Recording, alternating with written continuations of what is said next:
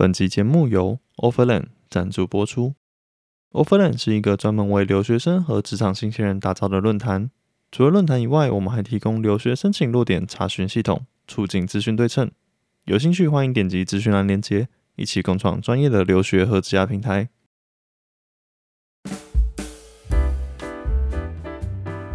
嗨，欢迎收听 Jason 学长的职涯资料夹，我是主持人 Jason。我长期分享职涯与留学相关内容，在这里，大家不仅能打开资料夹探索故事，也可以与我一起编辑资料夹，丰富经历，获得见解，学习新知识。今天非常开心可以邀请到毕业于台北医学大学的 Danny 来跟我们分享，他是如何申请十二间美国研究所，最终录取十一间顶尖学校，包括 UC Berkeley、CMU、Columbia 等等，以及他在大学期间自己创业，甚至还有丰富的研究和实习经验。所以，如果你很好奇的话，就让我们继续听下去吧。那可以先请 Danny 帮我们简单的自我介绍一下吗？好，大家好，我是 Danny，然后很高兴能受邀来到这边跟大家分享一些申请的过程。呃，我今年就是会在二三 four 去就读呃 UC Berkeley 的呃 Bio E program，然后我今年申请十二间，然后大家都取十一间，然后我想讲这些不代表。大很厉害，也不代表什么，只是代表说，呃，如何去规划自己或者善用自己的策略，然后去发挥自己最大优势，这可能比所有东西都更重要。你必须要了解自己在干嘛，所以很高兴能跟大家分享这些想法的过程。那非常开心，Danny 今天可以接受我们的采访哦。然后我帮 Danny 补充一点，就是啊，Danny 跟我都是成功高中毕业的，所以 今天特别有亲切感哦。那废话不多说，先照时间顺序，首先从大学经历来跟大家分享一下好了。那因为我自己平常很少接触到医学工程领域啊，那可以请点你先简单帮我们介绍一下医学工程主要是在学哪些东西呢？哦，生物医学工程其实这个在台湾其实我觉得算蛮广，听起来像蛮广的一个科目，所以我们其实很难去定义。然后其实我觉得每个读这个的都是自己都会摸索很久，所以我觉得到可能到我现在毕业，我就觉得它是一个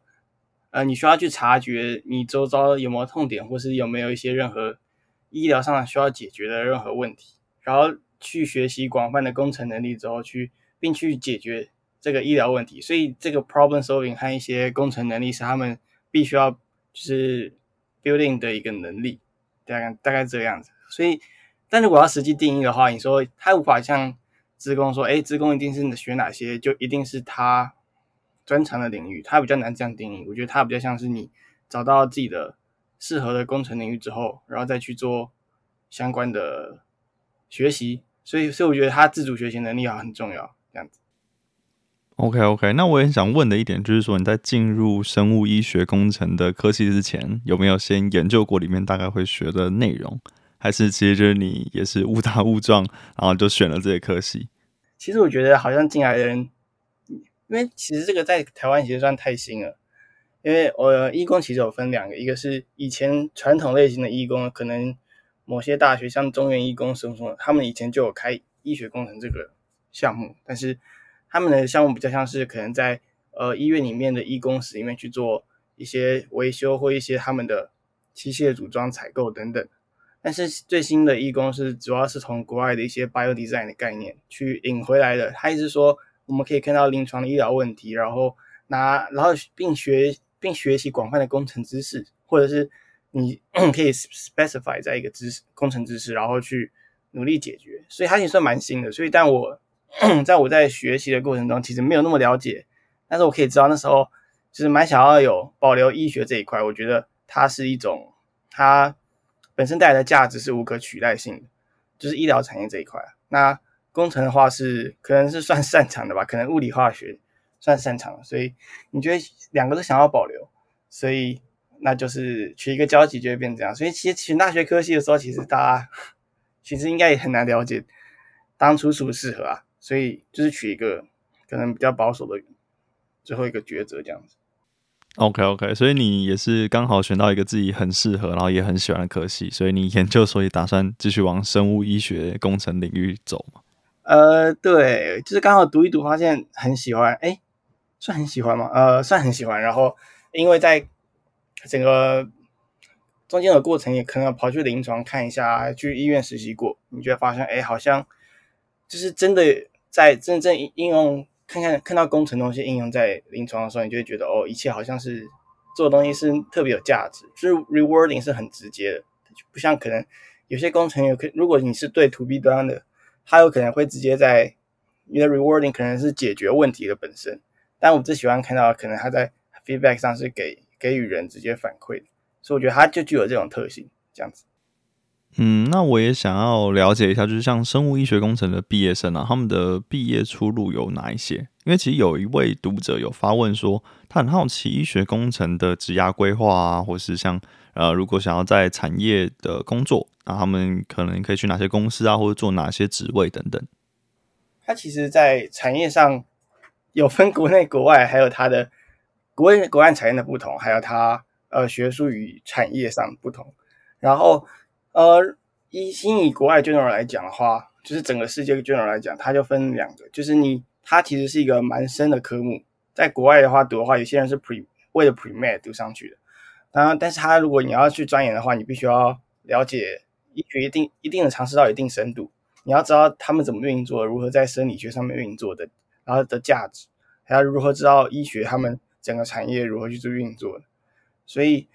在国外的话，你要两两边都懂嘛。那但是，所以当你要到很深入的话，通常会走 research，然后会可能会读 PhD 方向，然后可能会跟到一个 很 specified 的一个项目，就可能这个教授是做专门做，可能像这个领域这么广，它里面有分机械，有分生物，有分呃 ECS 相关的，他有可能就会做这种电机相关领域都有都有可能。所以其实教授他的教授通常会是。很跨的，像有些教授是呃机械来的，有些是哪哪哪个领域来的都有可能。然后他做 research 的话，就是可以纯走 PhD。那那往另外一边的话，就是走 industry，就是他常常会有可能有些会往医疗方面的软体走，有些往医疗方面的硬体走。然后还有一些是 QA engineer。但如果你做 engineer 的话，通常还是可以有些是进那种 medtech，就是医疗科技公司。那其他的有些是可以做，诶，嗯，除了 MedTech 以外，其他也是做新创类的。还有另外一类是做真正在临床上做义工，可能帮忙去做一些，呃，临床上的医疗器材采购、评估啊，或者是他们一些，呃，可能一些维修或是 IT 等等，这些也有。所以其实整整体来讲，就是可以说是。医疗产业相关的 I 任何 IT 都算。呃，因为你们二三类的学科可能刚好都有学到，所以你们未来的职业发展机会也比较多，是吗？呃，对啊，你可以说职业机机会多，你也可以说太广。然后，所以其实我觉得读的人大概一半的，应该是我学校读这个人一半都会很迷茫吧，一半以上。嗯就可能跟啊，因为我自己是学商管领域啦，所以。呃，深有同感，深有体会，就是想说，是不是跟商管可能很像，就是可能学的很广，但是没有特别一个专精。呃，很多人会这样讲，对，很多人会这样讲，但是我觉得反而就是你必须要调整他的心态，是你学习这个科目，不是说他就学习科目不能，你不能在意说，哎，我好像跟着学校学怎样怎样，必修怎样怎样，读完之后我就具有怎样的能力。呃，这个有在有些科目有些。这有些学校学习是存在的，但是我可能说在毕业应该是不太存在。就是你必须要知道，哦，他可能会 general 学的工程，可能会有材料，可能会有机械，可能会有电机、电子，呃，你可以想象都有。然后当你读到那一块，发现哎这一块我特别喜欢、特别擅长的时候，你应该要就是自己很主动的去，就是呃深化这个领域。例如可能去找教授做专题，或是你要可能要去做。相关呃，自己去做，去外面找专案做，或是学校可能会一些专案的话，你就是疯狂去接这样子，你就可以去进一步提升自己能力。但你不能靠说，哎呀，我系上学到哪里，我就是怎具有怎样的能力。那其实那样就很容易迷茫，你可能到最后也不知道自己在做什么。对，嗯，因为呃，刚好你提到这个研究专题啊，那我想要聊一下研究经历这一块，因为你从大二开始就参加啊研究专案，那我想说，呃，问一下为什么会想要那么。呃，算是提早嘛，就是提早接触研究这一块。这个研究专案其实我觉得蛮重要的。然后其实算提前，但是其实有一部分是因为系上半强迫我觉得是系上不一定在初始那个可能大家系数比较新，不一定那么完整的时候，它可以用一些像 research 的方式去让你补足或是深化你的能力，所以他们有点呃半推进你去做的研究这件事情。然后我觉得研究这件事情从大二接触是蛮好的，然后。我觉得好处有坏处，好处是你根本就还没有，你就没有什么知识，哎，其实大家根本就什么都不太会，然后你就被推进一个可能到一个比较某一个比较深入的实验室，那这个实验室你就要去努力的，那时候那时候那你就可以想象你的知识维度跨度就很大嘛，你必须要很大的断层，那这个断层你要怎么去做补足？就是你疯狂的需要去跟学长姐混熟，然后去跟他们了解，然后进一步把中间的东西都这一块。深度的东西全部都补足，所以我那时候参加的时候，一开始是觉得有一点太突然，而且我也不知道怎么弄了为什么要参加。但是我那时候就是想说，哦，反正抱的心态就是先试再说。然后到后面就会发现，好像做研究这一块，它其实是一个蛮好的过程，它是可以让你知识跨度变高。然后当当你在做这一块，就是有点像，嗯，我想一下哦，就是。在你在你 doing 的过程中，也可以同时带有 searching，所以我觉得它是一个非常好的，可以培养你 problem solving 能力的。所以这是有点后后来讲啊，但是我觉得提早提早去参加，然后你发现哎，这个这个领域我不喜欢，快点去换的话，我觉得是让自己更多筹码，所以是更好的事情。OK OK，那再来，我想要跟你聊聊的是留学的话题。毕竟你申请十二间学校录取十一间嘛。那上次跟你讨聊天讨论到一个算是有趣的现象嘛，因为你提到说啊，你们那科系的毕业生只有十 percent 的人会去留学，那大部分人可能还是在啊台湾的研究所继续深造。所以想呃请教的是，为什么你当初会选择留学？那为什么会选择美国作为你的目的地呢？哦。这是个好问题，我觉得选择留学，在一开始其实大一、大二的时候根本没有这个想法，可能有这个这个萌芽点，但是不会想说实际去做。因为其实最主要心有这个想法的原因，是因为他这个科系原本就带有，你就知道可能留在台湾的话，它会被归类为比较呃怎么讲？我我要想一下怎么保守的讲，就是生物科学相关的科目，但是它不一定。呃，在台湾产业，因为一些资金的发展啊，还有一些产业的发展，还有，嗯，就可能太新了，所以它其实没有那么多资金溢入。虽然有蛮多人在做努力，所以它其实，在产业台湾产业发展上算非常的狭隘。然后加上它，如果你真的要做的比较强，可能要当一个产业上的 research engineer 等等的，你就必须要非常深入嘛。然后，但是而且这个公司必须投入非常大量的资金，台湾目前应该是没有这个。就是这个想法，这个就没有这个资金溢入了，所以其实你就知道哦，在啊，如果你真的要深入这一块领域，你就知道可能有这个留学的可能性。然后我们系上其实说十趴留学其实不一定，因为因为其实我们要留学的更多，只是说今年出去了大概十趴，但明年我看应该也是蛮多的，所以我觉得应该有占三分之一。然后会会有会有这个想法的人，我觉得通常都是因为。可能真的觉得这个科目还是自己是可以接受，然后自己是可能有兴趣的，然后他知道一直都知道这个问呃，在产业发展上，在台湾是很受限。其实老实说，在台湾的工程的话，呃，我觉得最推的话就是 EECS 嘛，就是电机相关走 IC design，就是你也知道，然后然后 CS 相关就是走资工相关，然后但资工的话，你去还是大家大家都去美国啊，因为整个 software engineer 的环境在国外太好，然后国内其实也不算特别好，所以对，那所以他们所以留学选择留学是一个非常，我觉得算是一个蛮必然的过程。然后，但为什么会真的被 trigger 的时候，是因为我我后来其实在探索过探索这种大学的职涯的时候，就会去做各种专案。其实我这种是那种 learning by doing 的人，所以我觉得去参加一堆专案啊，一堆一堆奖项，一堆。很特别的项目，对，真的大学就是有点不绕一点，但是不过，呃，你在学的过程中，其中有些是跟我一些外国朋友，呃，他们从有点像 A B C 外国回来的朋友，然后他们刚好因为疫情回来，然后我们就一起做专案，你就会发现他整个思维力的，或是整个在可能 problem solving 的解决能力，好像已经虽虽然是同个年纪嘛，但是其实是已经到不同的层次，然后你就会觉得哦，好像好像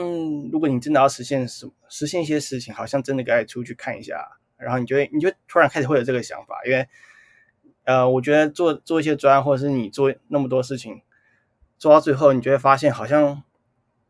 好像一直都会台湾做那些事情都会有一个受限的，会有一个受限的地方，要么是因为你的可能你的身份你是学生，你就只能被 limit 在这里，或者是你你在资金方面就被 limit 在一个上呃上线上，或是你在专案部分你就只能在技术。开发到到一个程度，但是你说如果真的要集结附近的人去帮你的话，其实不会那么多资源，所以这这感受是蛮明显的。因为我做可能做太多特别的事情，所以对啊对啊对啊，所以你就会开始觉得哦，那我应该是不是去外面尝试一下？所以这就有点像变成一个 intention，那当当初做的目的就是为了想要让自己做的是突破现在有的维度，因为我觉得都已经到一个上限，所以感觉学习，所以导致整个在学习上可能都没有那么大的收获。在 reward 上，对，所以就会那选择美国的目的，其实我觉得蛮理所当然，因为其实其实学工程的人，我觉得大部分都会选美，呃，很容易选美国。但当然，欧洲我有申请一些理工学校，像 EPFL 等等。然后，但美国的目是因为它在产业聚工程的产业聚集量很强，还有它在产业聚集啊，工程产业聚集到产业融合这一方面，他们的他们是非常 close，还有他们。非常 intense，他们知道怎么去做产业上的转化，但相对可能欧洲的话，我觉得在这一块就是比较明显没有感受到这么强，还有他们的，还有美国的氛围会比较 aggressive 一点，所以我觉得他对于学习来讲可能是好的。对，嗯，那我还想问的就是，因为你拥有一段研究经验嘛，然后还参加很多研究专题，然后甚至还有两个论文发表，那我很好奇，就是为什么你会选择申请硕士，而不是直接申请博士呢？其实我去年十月的时候也在想这同样的问题，我干嘛不直接去 apply PhD？好像整个 CP 值好像更高，好像也不用花太多钱。但是你后来就想象，我就开始去有参加一些活动啊，或是推崇你说，哎，你去读博士的话，可以去呃训练更扎实的 problem solving，然后我就蛮心动。但我后来有参加一个叫 Ty Tyra 的一个留学申请计划，就像一个导生会带你，然后他们大部分是做研究的，科学科学研究的啊，然后。一些 research，然后可以带你怎么怎么去做申请。然后刚才一些我们讲学伴嘛，一起申请的人，他是走 PhD 的，然后就可以发现哦，他们的或是那个导师导师的 mindset，他们他们的 mindset 很明显就是他们不会去考虑任何 research，呃，太多产业相关，他们就是做 research，然后他们很明显就知知道自己的 mindset 是要去做五年。然后我其实无法想象我可以五年后还能保持同一个水准，或者是。或是同一个想法，我还能读 PhD，甚至我现在可能过一两年，我也我也不会觉得我会这样子，因为人的变化很多，所以我就觉得，还有我可能跟刚刚的 intention 去做整合，你就会想说，我的目的是为了让自己的做的事突破维度，或是去看到一个可能他们产业上如何转化等等的嘛。那他那如果读博士的话，可能就不一定能看到这么多，呃，其实可以看到，但是。它其实大部分会 engage 你在你的 research，它不会让你去思考那么多产业上的可能性。所以我觉得我在有时候在做研究的时候，其实是蛮产业思维的去思考，说，哎，它在应用上它是如何，呃，有可能怎样转化，或者我在结合些哪些技术可以让产业上更好去做发挥。但是我觉得博士的话，可以应该要去更思考纯科学的各种融合思考性。我觉得那个那个 mindset 有点不一样，加上。我觉得真正申请博士的人好像不会申请考虑硕士，这很明显，因为他们，对对对，你要一想就知道他们的 mindset 就是我要读五年到七年的成本，然后这个其实是非常的，我可以说是非常的、非常的力，那个决心是非常强，所以我觉得我没有到这个决心，所以我应该也做不了。嗯，而且你申请硕士之后，如果有需要申请博士的话，还是可以申请嘛，就是进可攻，退可守。呃，对对对，是是这样子，没错。而且偷偷说的潜规则就是，你直接直接直博的话，它其实会，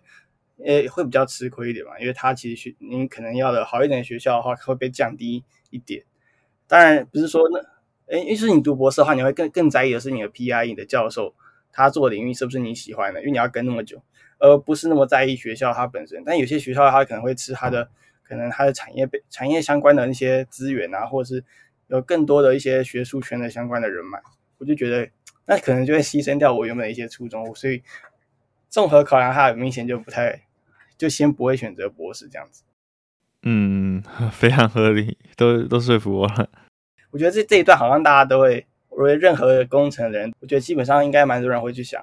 然后很多人我听到了，我因为我现在有些人问我，就会去可能跟他们 small chat，我就会发现他们常想要读博士的原因是因为他们觉得可能自己的呃能力还不够。如果能读能读博士的话，他可以去就是深化，因为五到七年可以深化你的能力。然后我这样这样感觉自己好像比较扎实的感觉之后，去再走入产业界。但我可以说，就是其实，在博士的话。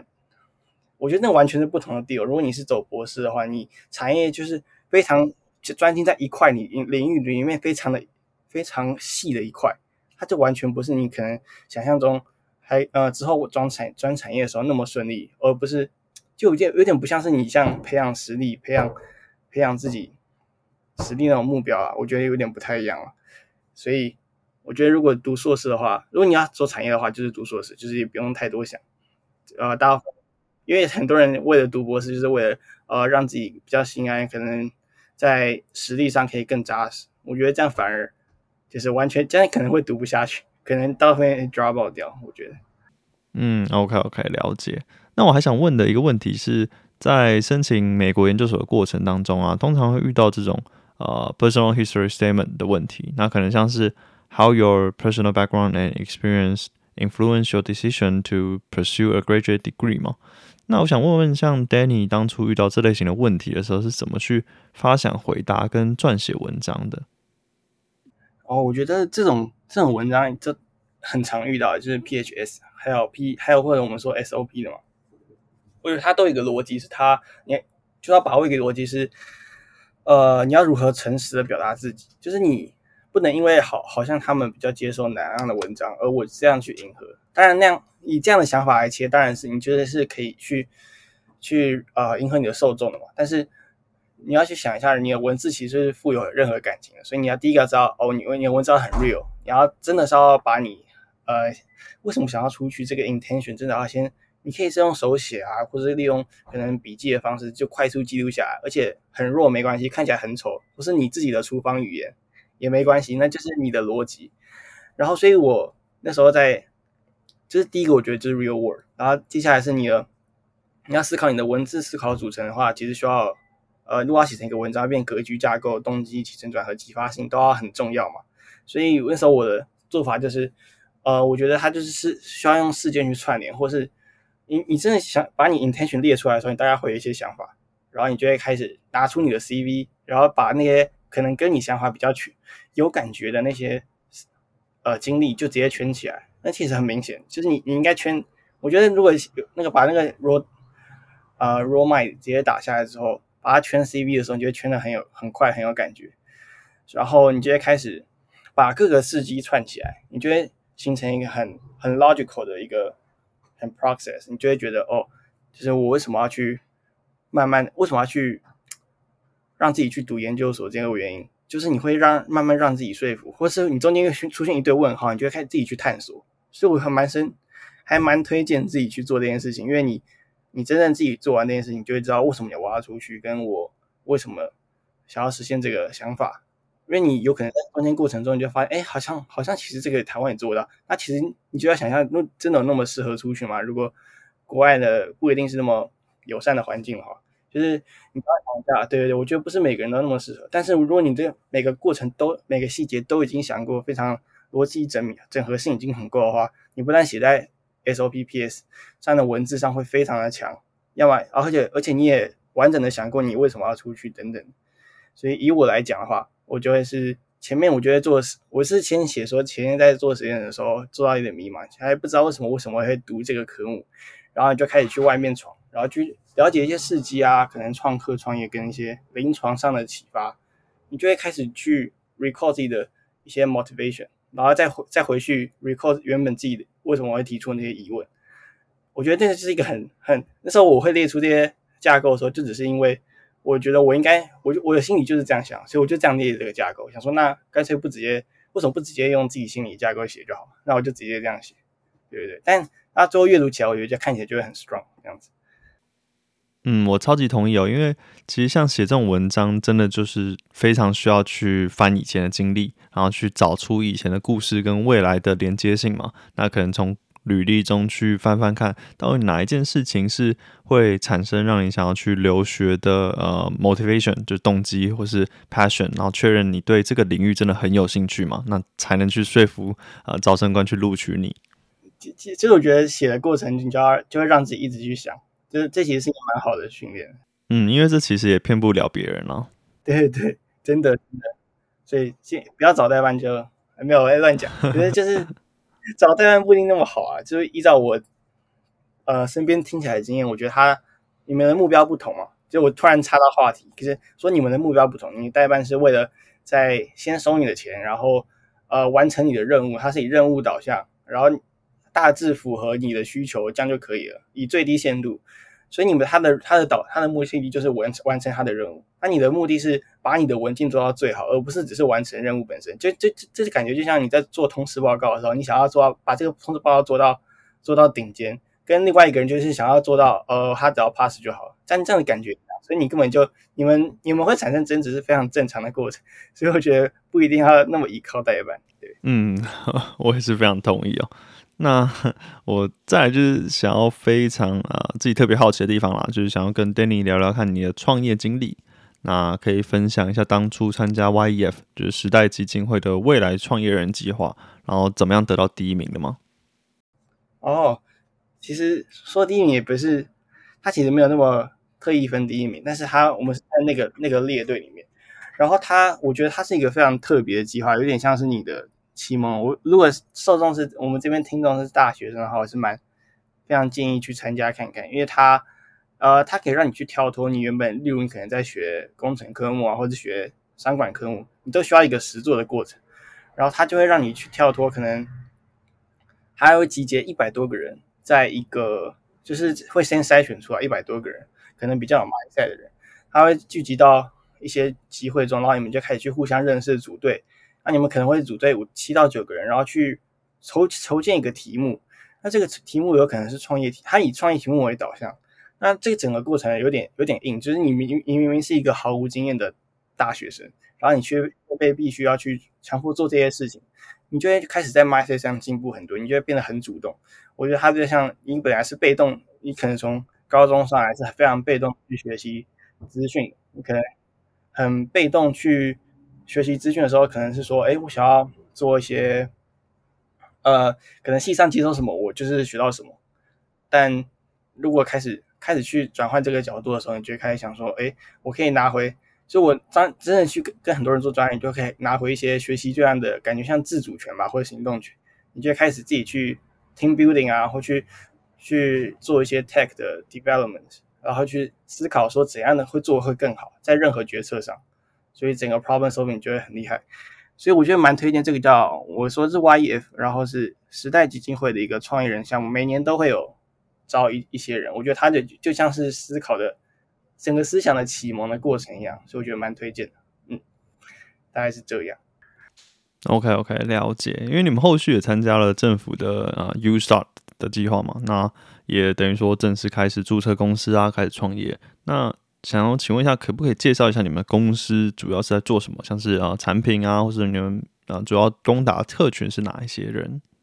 我们的公司其实哦，这不这不是也配，因为我们其实也没有还没正式推出给大众。但是呃，我们最主要是说想要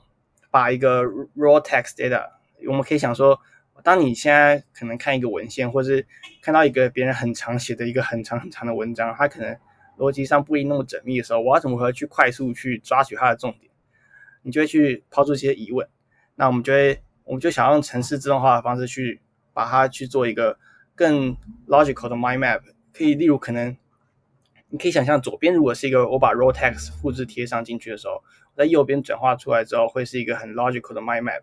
那个 mind map 可以说是哦，用节点组成，然后并有逻辑的过程。你可以想象每个转化的主题，它都是有一个。从上到下的一个阶层阶层式的关系，那每个阶层的关系的话，它都会呃连带的不同的事情跟逻辑，所以如果它能自动去谱出这个逻辑的话，它其实是非常让你理解效率非常高的做法。然后我们就是呃，可能前端、后端跟一些后面的 model build up 都是就是自己去做这样子，就是花了蛮蛮久的时间这样子。所以呃，对，如果推出的话，可以得给大家使用看看。OK，没问题。那期待你们的产品推出，到时候赶快跟我讲一下。我感觉我自己也很需要这种产品啊。那还有一个问题，就是想问说，像啊，Danny 在这家公司是担任 founder 跟 CEO，还有一个 AI engineer 嘛？那我想问问看，Danny 是如何去胜任这个 AI engineer 的角色，以及当初是从哪一些管道去学习相关的技能？哦，哦，对。那会会讲这些 title 是因为那个他学长是看我们的看我的 CV 去写的，所以要写的比较浮夸一点。但是我觉得要写 AI engineer 的话，其实真的很多很强的 AI engineer 我是完全称不上，因为我自己也不是本科是 CS。但是呃，会说 AI engineer 是因为在整个因为整个我们的模型 model 就是一个 AI，然后我们需要用 NL，就是你就要去自主学很多 NLP 的东西，然后自己去补上你所需要的知识。我可能原本有 ML 知识，但可能是关于 CV 相关，可能是 Computer Vision 相关。但是这些 NLP 有可能是真的一个完全全新的概念的话，你就开始是真正，如果你真的想要去做一件事的时候，你就会，你就会很义无反顾的去学，然后你就开始去找各种资源啊，网上那么多资源，然后找相关的老师啊，或是任何的老师可以去问，然后慢慢去 build up 整个 model，然后或是去查文献、阅读期刊，就是有有点回去刚刚 research 的概念。当你其实就是在在产业上，如果你要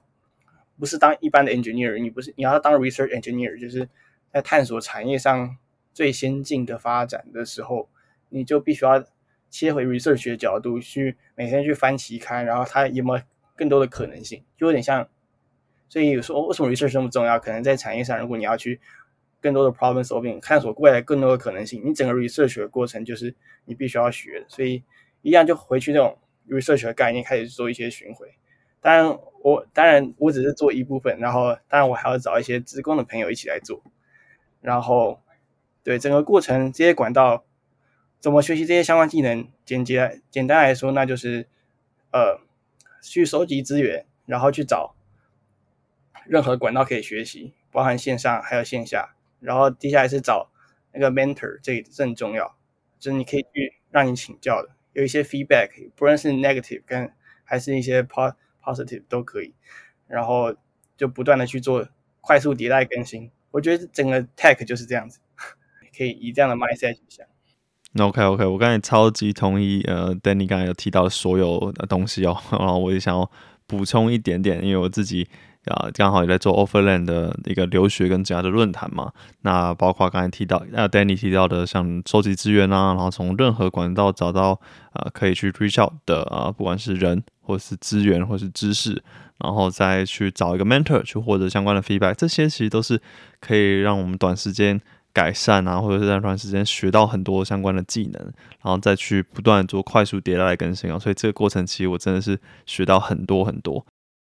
那在节目的最后，我想要问 Danny 有没有想要给大学生啊，或者有打算出国留学的听众有什么建议？啊，很多人会去思考说为什么要出国这件事情。我觉得这件事情其其实是特别重要的。如如果在无论在你申请之前的过程，或者是你在有打算出国这件事情，你要去审审审慎的评估，说我真的有这么他这么这么值得吗？他就是你你是这么你的 resolution 有这么强吗？因为其实你要先想象你到国外的时候。呃，人生地不熟，文化不同，然后不一定是大家所所向往的这么呃这么好的环境。然后你要先想象你你所有可能呃，你你如果你要达成目标，我先举例好，如果你是要举学一些 M 的相关的一些出钱的知识的话，那如果你可能去呃申请一些台青教研究所，有也有可能可以学到相关的经验。然后它就是你申请出国，它是否有一个不可取代性？如果你你先思考，如果有的话。它其实就蛮值得去做的，而且通常这个感觉很强烈。你觉得台湾可能已经没有那么多资源可以去 satisfy 你的一些想法，